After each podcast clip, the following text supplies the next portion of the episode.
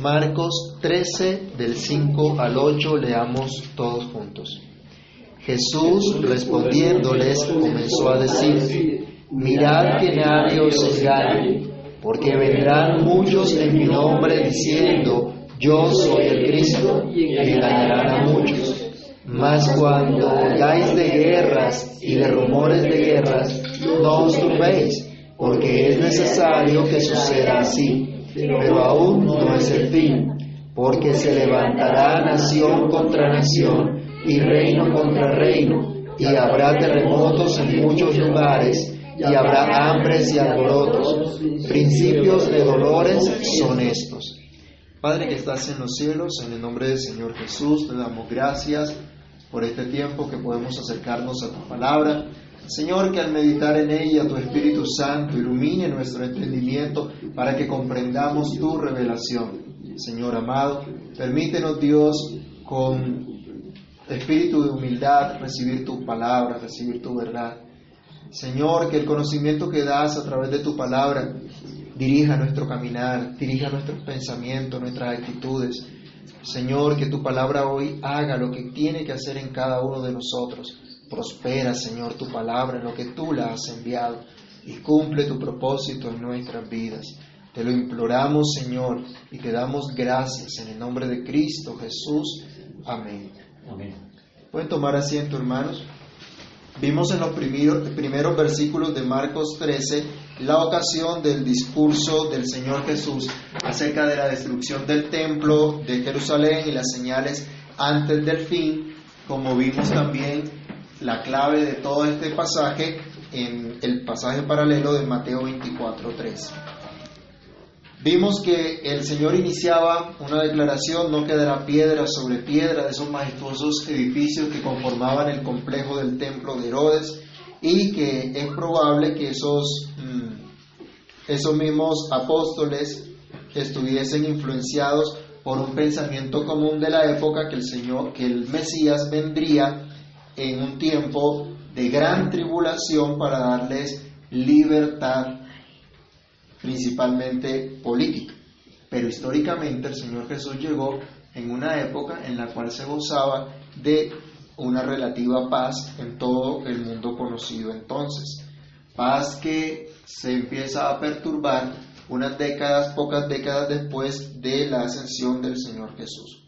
Entonces los discípulos cuando escuchan acerca de la destrucción del templo y de Jerusalén, es posible que hubiesen asociado eso con el fin del mundo. Si Jerusalén es destruida, fue porque llegó el fin del mundo.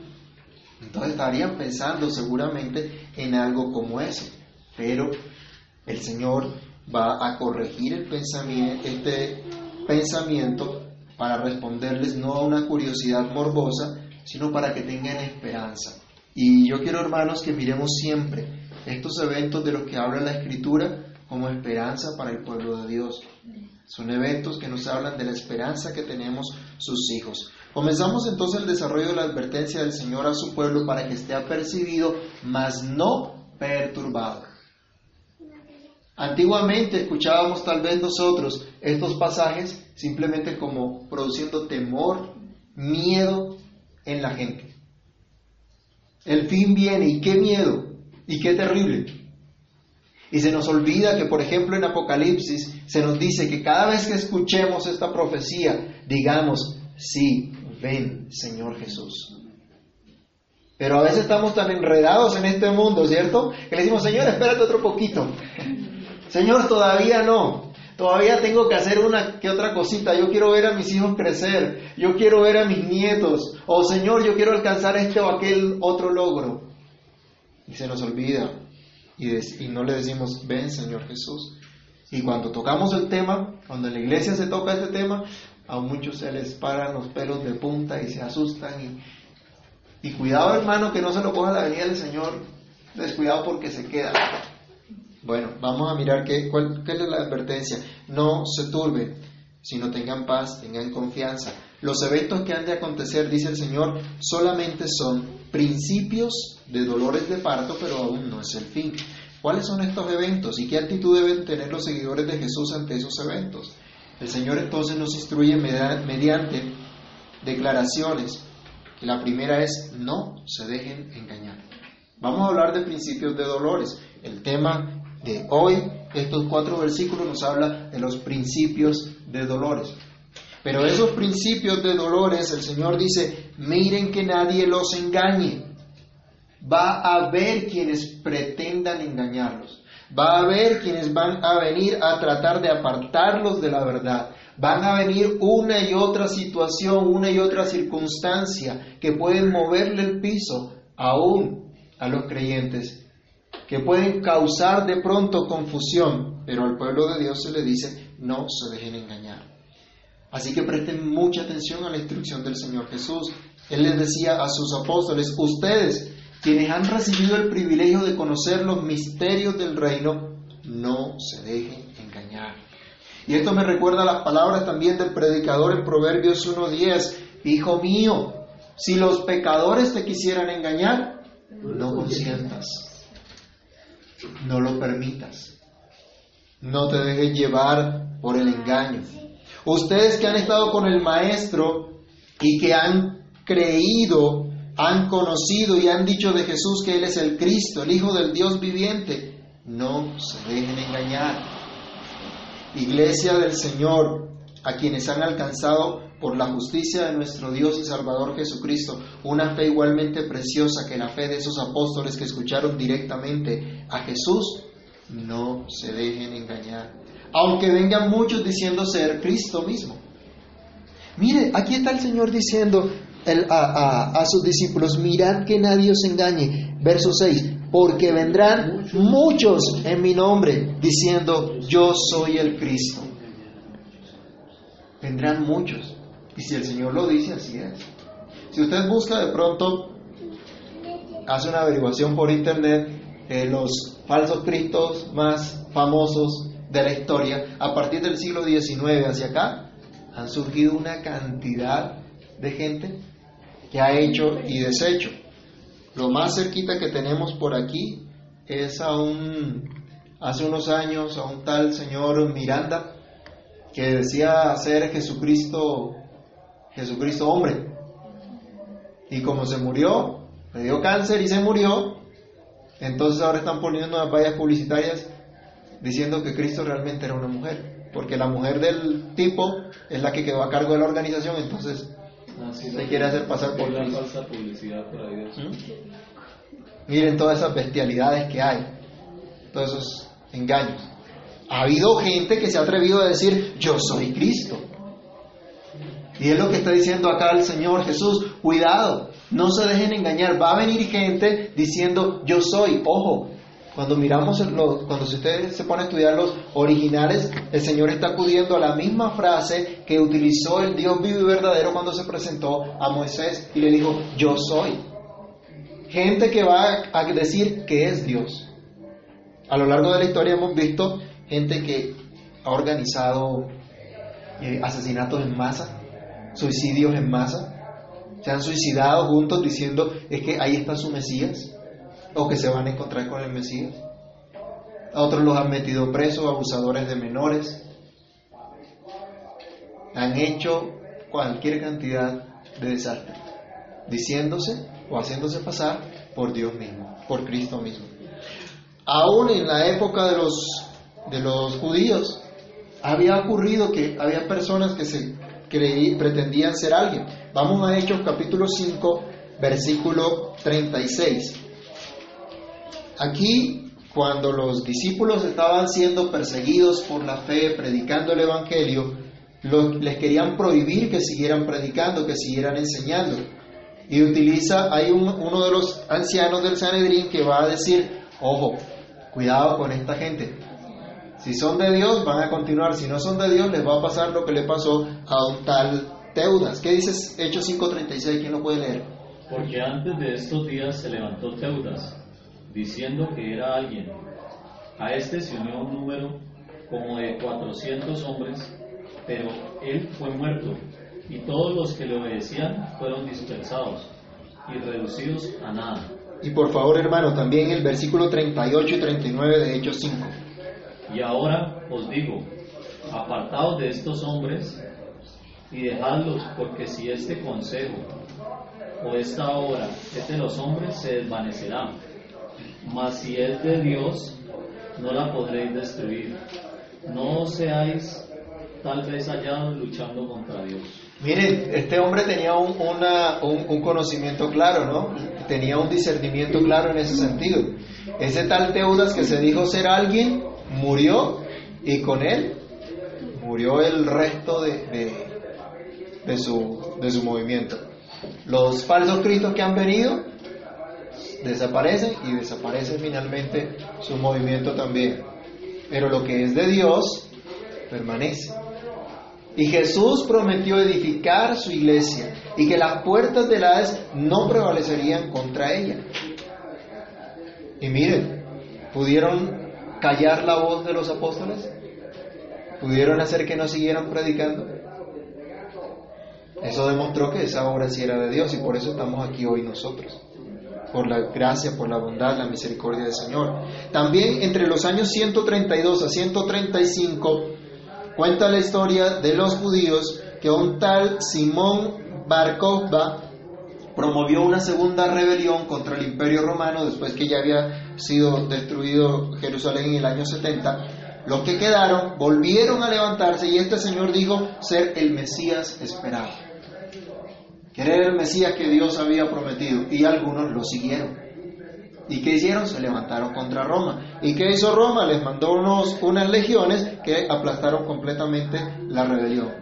Fue muerto él y fue aplastado completamente la rebelión y totalmente arrasada la ciudad hasta el punto que la nueva ciudad que se construyó no fue la antigua ciudad, sino más hacia, hacia el oeste que se creó la la ciudad actual o moderna de Jerusalén. Y fue destruida de acuerdo a lo que Dios mismo había hablado del juicio que vendría. En siglos más recientes, como les decía, muchos han dicho, yo soy el Cristo, han cometido cualquier cantidad de, eh, despropósitos, han promovido el uso de drogas ilícitas, suicidios colectivos, cualquier cantidad de engaños. Muchos han venido, y dice el Señor Jesús, muchos vendrán afirmando ser Dios mismo pero no lo deben escuchar las ovejas del Señor. Vayamos a San Juan capítulo 10, versículo 8. El Señor habla claramente que muchos son ladrones y salteadores y que Él es la única puerta de las ovejas y el único pastor al cual deben escuchar las ovejas. Juan 10, 8. Todos los que antes de mí vinieron, ladrones son y salteadores pero no los oyeron las ovejas. Así es. La verdadera iglesia de Dios, los verdaderos hijos de Dios, escuchan a su Señor, a su pastor. Entonces, el Señor nos advierte, no se dejen engañar, aunque vengan muchos diciendo ser Cristo.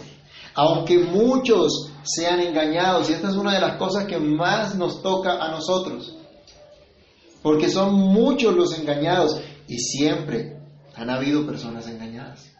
Y ha sido la estrategia del maligno desde el Edén. Siempre ha sido así. Muchos han seguido las mentiras del enemigo, pero para esto apareció el Hijo de Dios, para deshacer las obras del diablo. Los que son de Dios, la voz de Dios oyen, siguen su voz, las ovejas siguen a su pastor.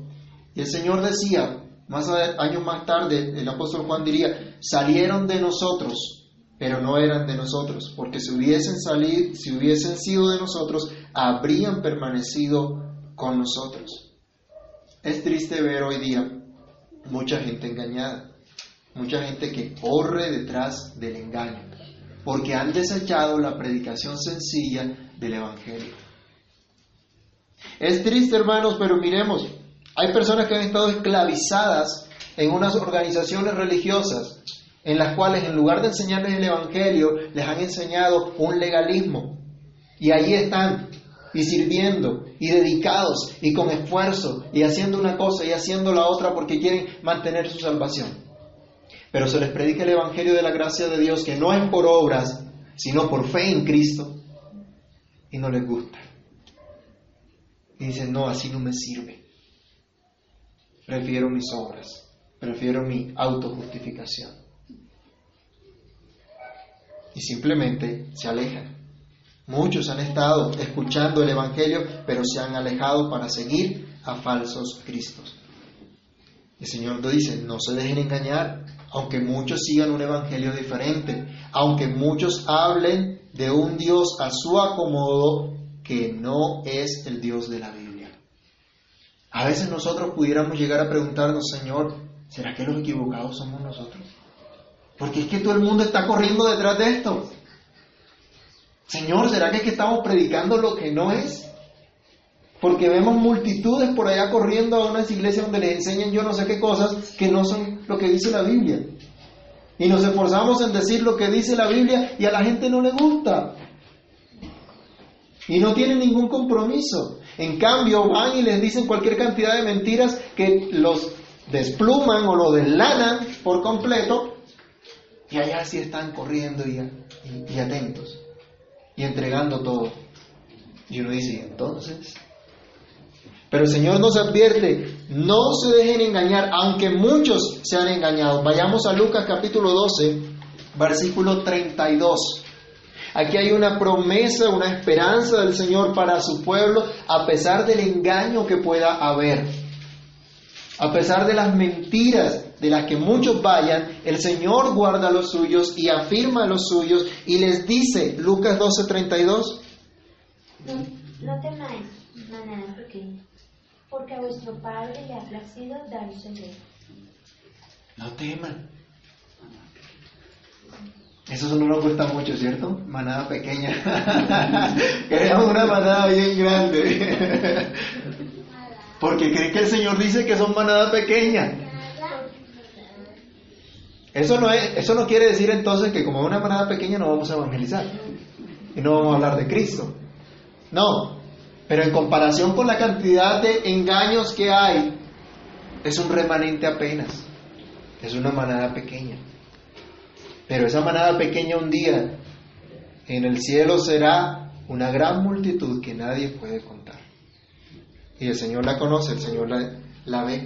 Así que no se dejen engañar, aunque muchos sean engañados. Por el contrario, afírmense en la verdad. Esta es la conclusión lógica o la inferencia lógica del mandamiento del Señor. Si el Señor dice, no se dejen engañar, ¿cuál es la manera de no dejarse engañar? Conociendo la verdad. Ustedes saben que a los cajeros los entrenan a que conozcan los billetes verdaderos, ¿cierto? Los billetes que son reales. No les están mostrando los falsos, les están mostrando los reales, los verdaderos. Si bien hay que denunciar la maldad, el pecado, y el Señor dice, van a venir falsos cristos, más que nosotros enfocarnos en saber quién es el anticristo, porque muchos han salido con esos cuentos, ¿no? A identificar a un presidente, a, a un papa específico, a un fulano que saldrá de tal lado. Hay un señor que murió hace, hace rato de la OLP, creo, que lo identificaban algunos como, como un anticristo también. No, a eso no nos llama el Señor. Más que conocer lo que es falso, tenemos que aprender lo que es verdadero y afirmarnos en lo que es verdadero. Es la única manera de identificar lo que es falso. Solo cuando usted conoce realmente lo que es verdadero, puede rechazar lo que es falso. No se dejen engañar, afírmense en la verdad, asegúrense de estar en la verdad. Vayamos al primer libro, la primera carta de Juan, capítulo 5, versículo 20. Hermanos, esto es de gran ánimo para, para nosotros y es el llamado que tenemos como el Señor, como, como hijos del Señor, como pueblo del Señor. Primer, primera carta de Juan, capítulo 5, verso 20. Pero sabemos que el Hijo de Dios ha venido y nos ha dado entendimiento para conocer al que es verdadero. Y estamos en el verdadero, en su Hijo Jesucristo. Este es el verdadero Dios y la vida eterna. Entonces, antes de identificar los falsos cristos o falsas enseñanzas o los engaños que puede haber, estamos llamados a conocer y a estar afirmados en la verdad. Otro de los apóstoles insistió en ello, segundo libro, segunda carta de Pedro, capítulo 1, del verso 12 al 15. Vamos a leerlo. Pedro insistió, mire, fue tan, tan, tan, tan profunda el impacto de la enseñanza de Jesús en Pedro que Él quiere que la iglesia esté afirmada en esa verdad y lo hace una y otra vez. Y él sabe que la iglesia debe seguir aún después de su muerte. Miren, leamos esas palabras. Segundo de Pedro 1, 12 al 15. Por esto, yo no dejaré de recordaros siempre estas cosas, aunque vosotros las sepáis y estéis confirmados en la verdad presente. Pues tengo por justo, en tanto que estoy en este cuerpo, el despertaros con amonestación, sabiendo que en breve debo abandonar el cuerpo, como nuestro Señor Jesucristo me ha declarado. También yo procuraré con diligencia que después de mi partida vosotros podáis en todo momento tener memoria de estas cosas. Si usted sigue leyendo va a encontrar que el pasaje llama la atención también a seguir la palabra profética más segura. Entonces, ¿a qué nos llama? A firmarnos en la verdad. ¿Conoces la verdad? ¿Estás siendo firmado en ella? No te dejes engañar. Pero también dice el Señor en Marcos capítulo 13, regresando al pasaje de nuestra reflexión de hoy, versículo 7, mas cuando oigáis de guerras y de rumores de guerras, no os turbéis. O no se confundan, no se atemoricen, no se confundan entonces ante los eventos adversos, ese sería nuestro segundo punto. En la instrucción del Señor podemos reflexionar, estos son principios de dolores, así que no se confundan ante los eventos adversos. El Señor advierte, habrá guerras y diferentes conflictos internacionales. Dice, va a haber guerra, nación contra nación. Van a escuchar rumores de guerra. Se va a levantar reino contra reino. Eso es lo que va a ocurrir. Bueno, como mencionamos antes, cuando el Señor eh, se hizo hombre, se encarnó, el imperio romano gozaba de cierta, de cierta paz, pero años después de la partida del Señor, el mismo imperio se vio envuelto en una serie de revueltas, de insurrecciones, de conspiraciones, al punto que en el año 69 después de Cristo hubo cuatro emperadores. Mataban al uno, había conspiración, mataban al uno, ponían el otro y así, hasta que el cuarto se hizo más, más fuerte, que fue Vespasiano, el papá de Tito, quien finalmente, eh, después de varios sitios en Jerusalén, la arrasa. Hubo guerra. Y los apóstoles tenían que advertir y advirtieron a la iglesia acerca de eso. Muchos historiadores hablan también que ha habido guerras en diferentes periodos de la historia.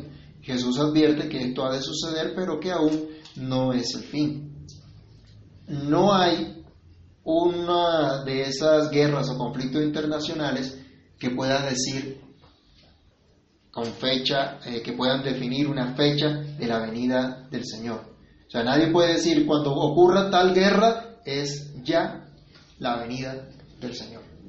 Algunos han tratado de hacer unos cálculos extraños y han inventado cualquier cantidad de cosas. La Biblia no da sustento para eso.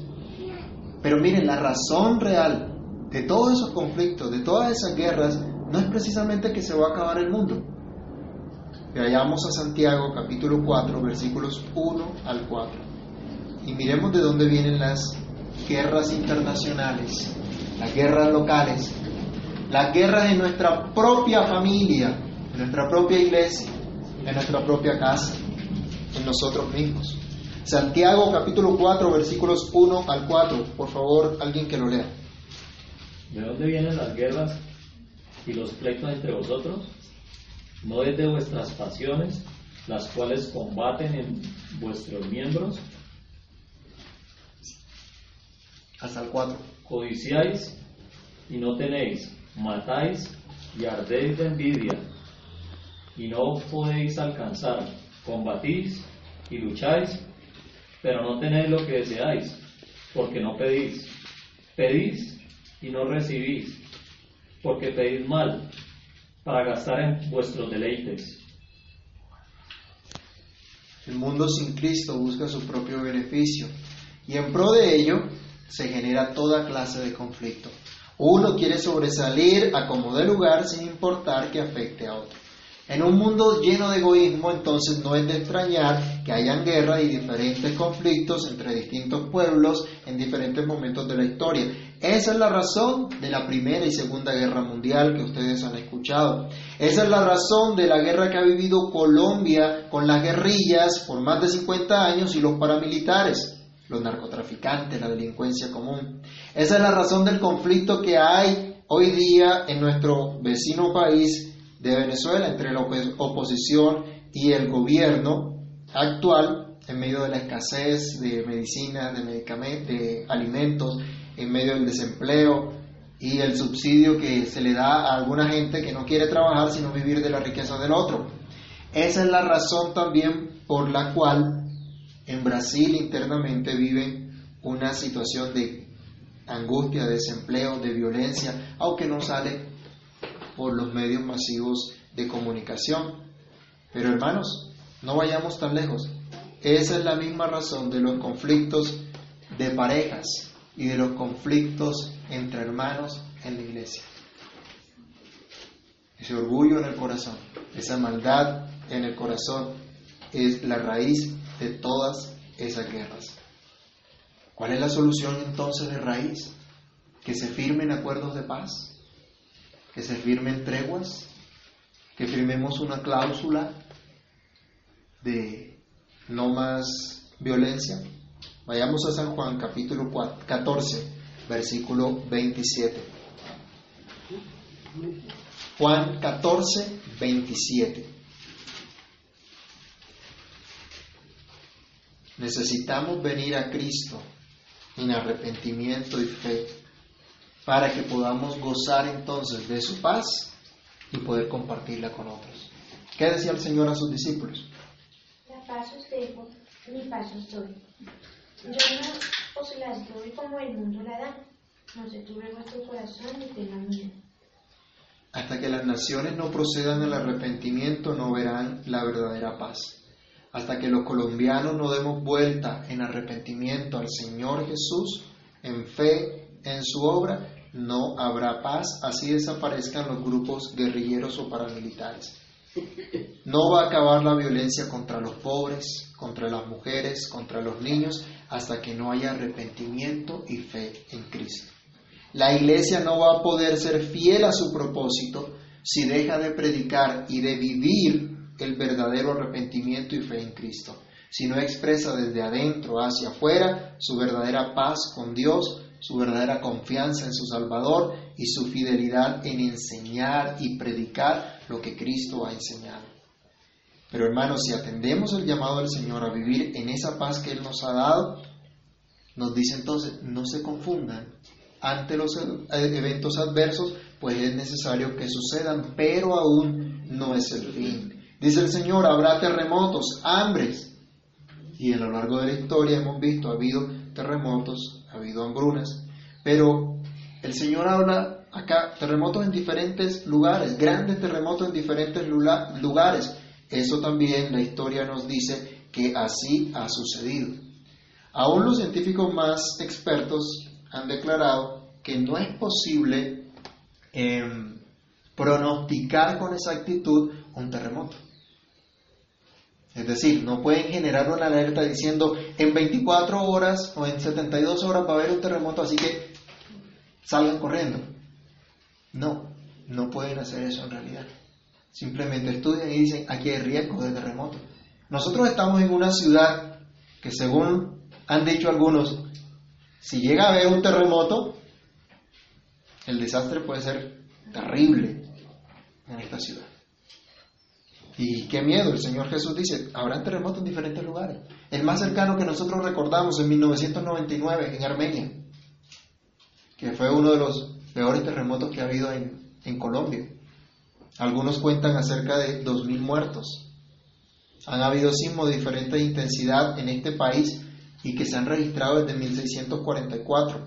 En Chile, ustedes han visto cuántos terremotos han habido y inmediatamente tsunamis. ¿Se acuerdan de Japón también, 2011, 2016? Terremotos y tsunamis y toda la destrucción que causan. Bueno, los científicos buscan cómo explicar estos movimientos, pero todavía no han podido saber cómo evitarlos. No hay forma de evitarlos, aunque han sugerido una normatividad de construcciones eh, sismo resistentes. Y los edificios nuevos, por ejemplo, ahorita deben tener esas, esa normatividad. Entonces, buscan la manera de mitigar en algo, pero realmente no pueden hacer nada. En todas esas tragedias, ¿cuántos muertos han habido? ¿Cuántos daños se han causado? Pero nos preguntamos también, ¿cuánto arrepentimiento y fe en Cristo se ha producido? Hace poco vimos un desastre también en Mocoa y, y pocos días después en Manizales. Y bueno, se movilizan las ayudas y vienen los problemas propios de estas situaciones. Pero ¿cuánto arrepentimiento y fe en Cristo hay? ¿Se entienden esos eventos también como parte del juicio de Dios que vendrá el día final? Hambrunas han habido también. La Biblia habla en diferentes oportunidades que han habido hambrunas. Hubo en el pasado, dice el Señor Jesús, habrán también en lo futuro y todo lo que eso conlleva, ¿no? Eso lo vivieron los apóstoles después de la partida del Señor, por ejemplo, en la época del emperador Claudio entre el año 41 y 54 después de Cristo. Ese emperador, a causa de las hambrunas que había, eliminó los impuestos que su antecesor Calígula había establecido sobre la comida. Imagínense, habían puesto impuestos sobre la comida. Se parece un poquito a, a lo que está pasando en Colombia, ¿no? y redujo aún más los impuestos en aquellas comunidades que sufrían de hambruna. Veamos Hechos capítulo 11, versículo 28, que nos da una referencia a la hambruna en la época de ese emperador.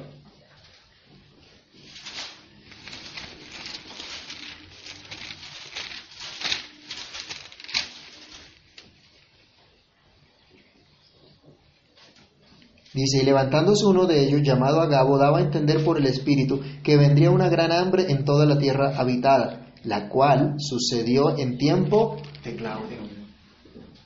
Entonces, parte de lo que el Señor les había dicho, ellos lo vieron cumplido también, después que el Señor ascendió.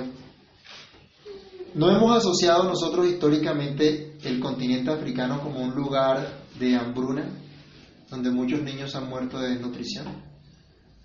Bueno, no vamos tan lejos, nuestra comunidad guayú en, en, La Guajira, la misma historia, ¿no?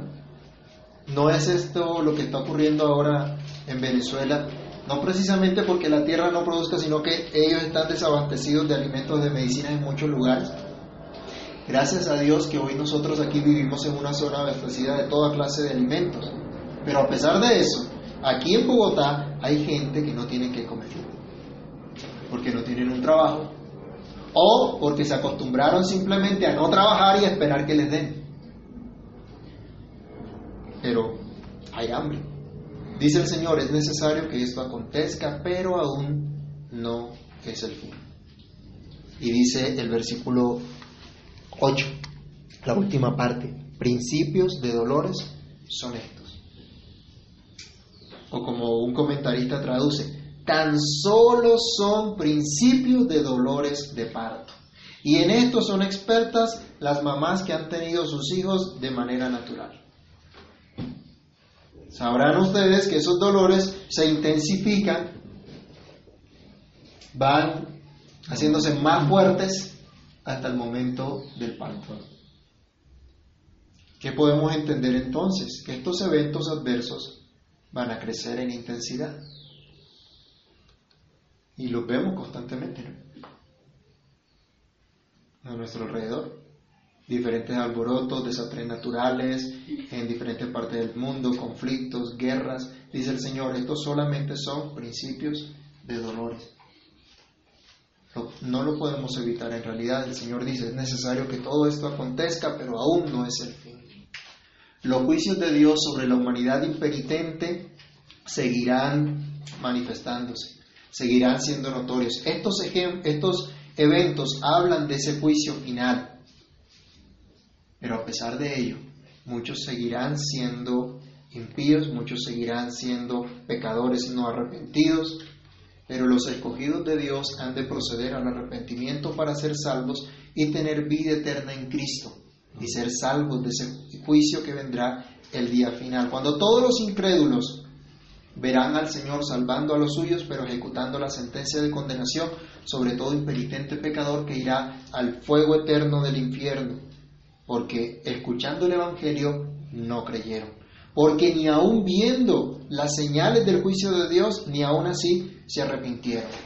El pueblo del Señor, al saber que estos eventos van a suceder y que están sucediendo, en lugar de llenarse de espanto, de alarma, de paranoia, deben entender que ya no hay condenación para los que están en Cristo Jesús, que el Señor los ha puesto para salvación. Y como dice Pablo en Romanos 14, 8, sea que vivamos o sea que muramos, del Señor somos. Que aunque la misma creación gime y aún nosotros también gemimos, como con dolores de parto, a pesar de ello, tenemos esperanza segura en Cristo. Él está con nosotros todos los días hasta el fin del mundo, así que no temeremos. Miremos el Salmo 42, versículos 1 y 2. Si el Señor está con nosotros, si Él ha prometido su presencia, simplemente debemos creerle, aunque vengan todos estos eventos de que Él ha dicho. Salmo 42, versos 1 y 2. Como el siervo brama por Perdón, Salmo 40. Impacientemente esperé a Jehová y se inclinó a mí y oyó mi clamor y me hizo sacar del pozo de la desesperación, del lodo cenagoso. Puso mis pies sobre peña y enderezó mis pasos. Perdón, acá la cita me, me equivoqué, no es el Salmo 42, es el Salmo 28, me parece más bien. Bueno, extravié aquí la, aquí la cita, lo que el salmista decía en otra oportunidad es, el Señor está con nosotros, no temeremos aunque la tierra sea removida y los montes se traspasen al corazón de la mar, no temeremos. No tendremos temor o angustia alguna porque el Señor está con nosotros. Entonces, hermanos, si el Señor nos advierte que vendrá gente diciendo que son Dios mismo, si el Señor nos advierte que es necesario que haya guerras, desastres naturales en diferentes lugares y que esto no son más que principios de dolores, ¿qué actitud tomamos ante esa instrucción, ante esa advertencia del Señor? ¿Prestaremos atención a lo que el Señor dice como prestaron atención los apóstoles que conservaron el registro de las palabras de Jesús y nos han sido consignadas en el testimonio evangélico? ¿O vamos a ser negligentes con ese testimonio? Como aquellos que se dejan engañar y que se turban ante las señales y se llenan de pavor inventando eh, toda suerte de ideas alrededor de las señales antes del fin. Nosotros tenemos un llamado claro y es a estar afirmados en la verdad a descansar en la paz de Dios, a confiar en Él, a seguir anunciando la buena noticia hasta el día final. Si somos de Cristo, ya fuimos librados de la condenación. Así que no hay por qué temer ante el principio de dolores de parto que han venido a la humanidad entera.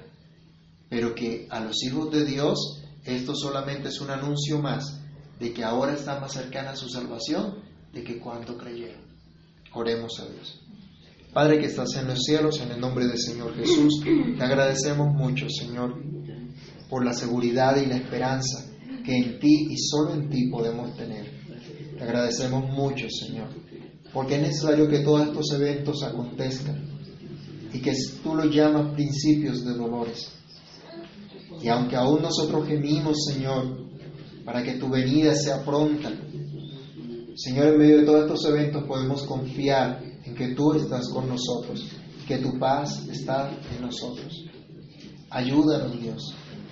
Ayúdanos, Señor, para que en lugar de conflictos y guerras podamos promover tu paz, viviendo esa nueva vida que tú nos has dado, viviendo esa paz que tú nos has regalado. Por favor, Señor, ayúdanos. Por favor, socórrenos. Dios mío, ten misericordia de nosotros y cámbianos, Dios. Cámbianos, Señor, para que nuestros deseos no sean deseos engañosos, egoístas, pecaminosos, sino que nuestros deseos sean hacer tu voluntad, vivir para la gloria de tu nombre. Que nuestro deseo sea que tú vengas pronto, Señor, y que tu nombre sea glorificado en tu pueblo. Oh Dios, ayúdanos, ayúdanos a estar apercibidos. Ayúdanos, Señor, a reconocer en todas estas cosas que ahora está más cercana nuestra salvación que cuando creímos. Ayúdanos, oh Señor, a confiar y a descansar en ti. En Cristo Jesús oramos, te damos muchas gracias. Amén.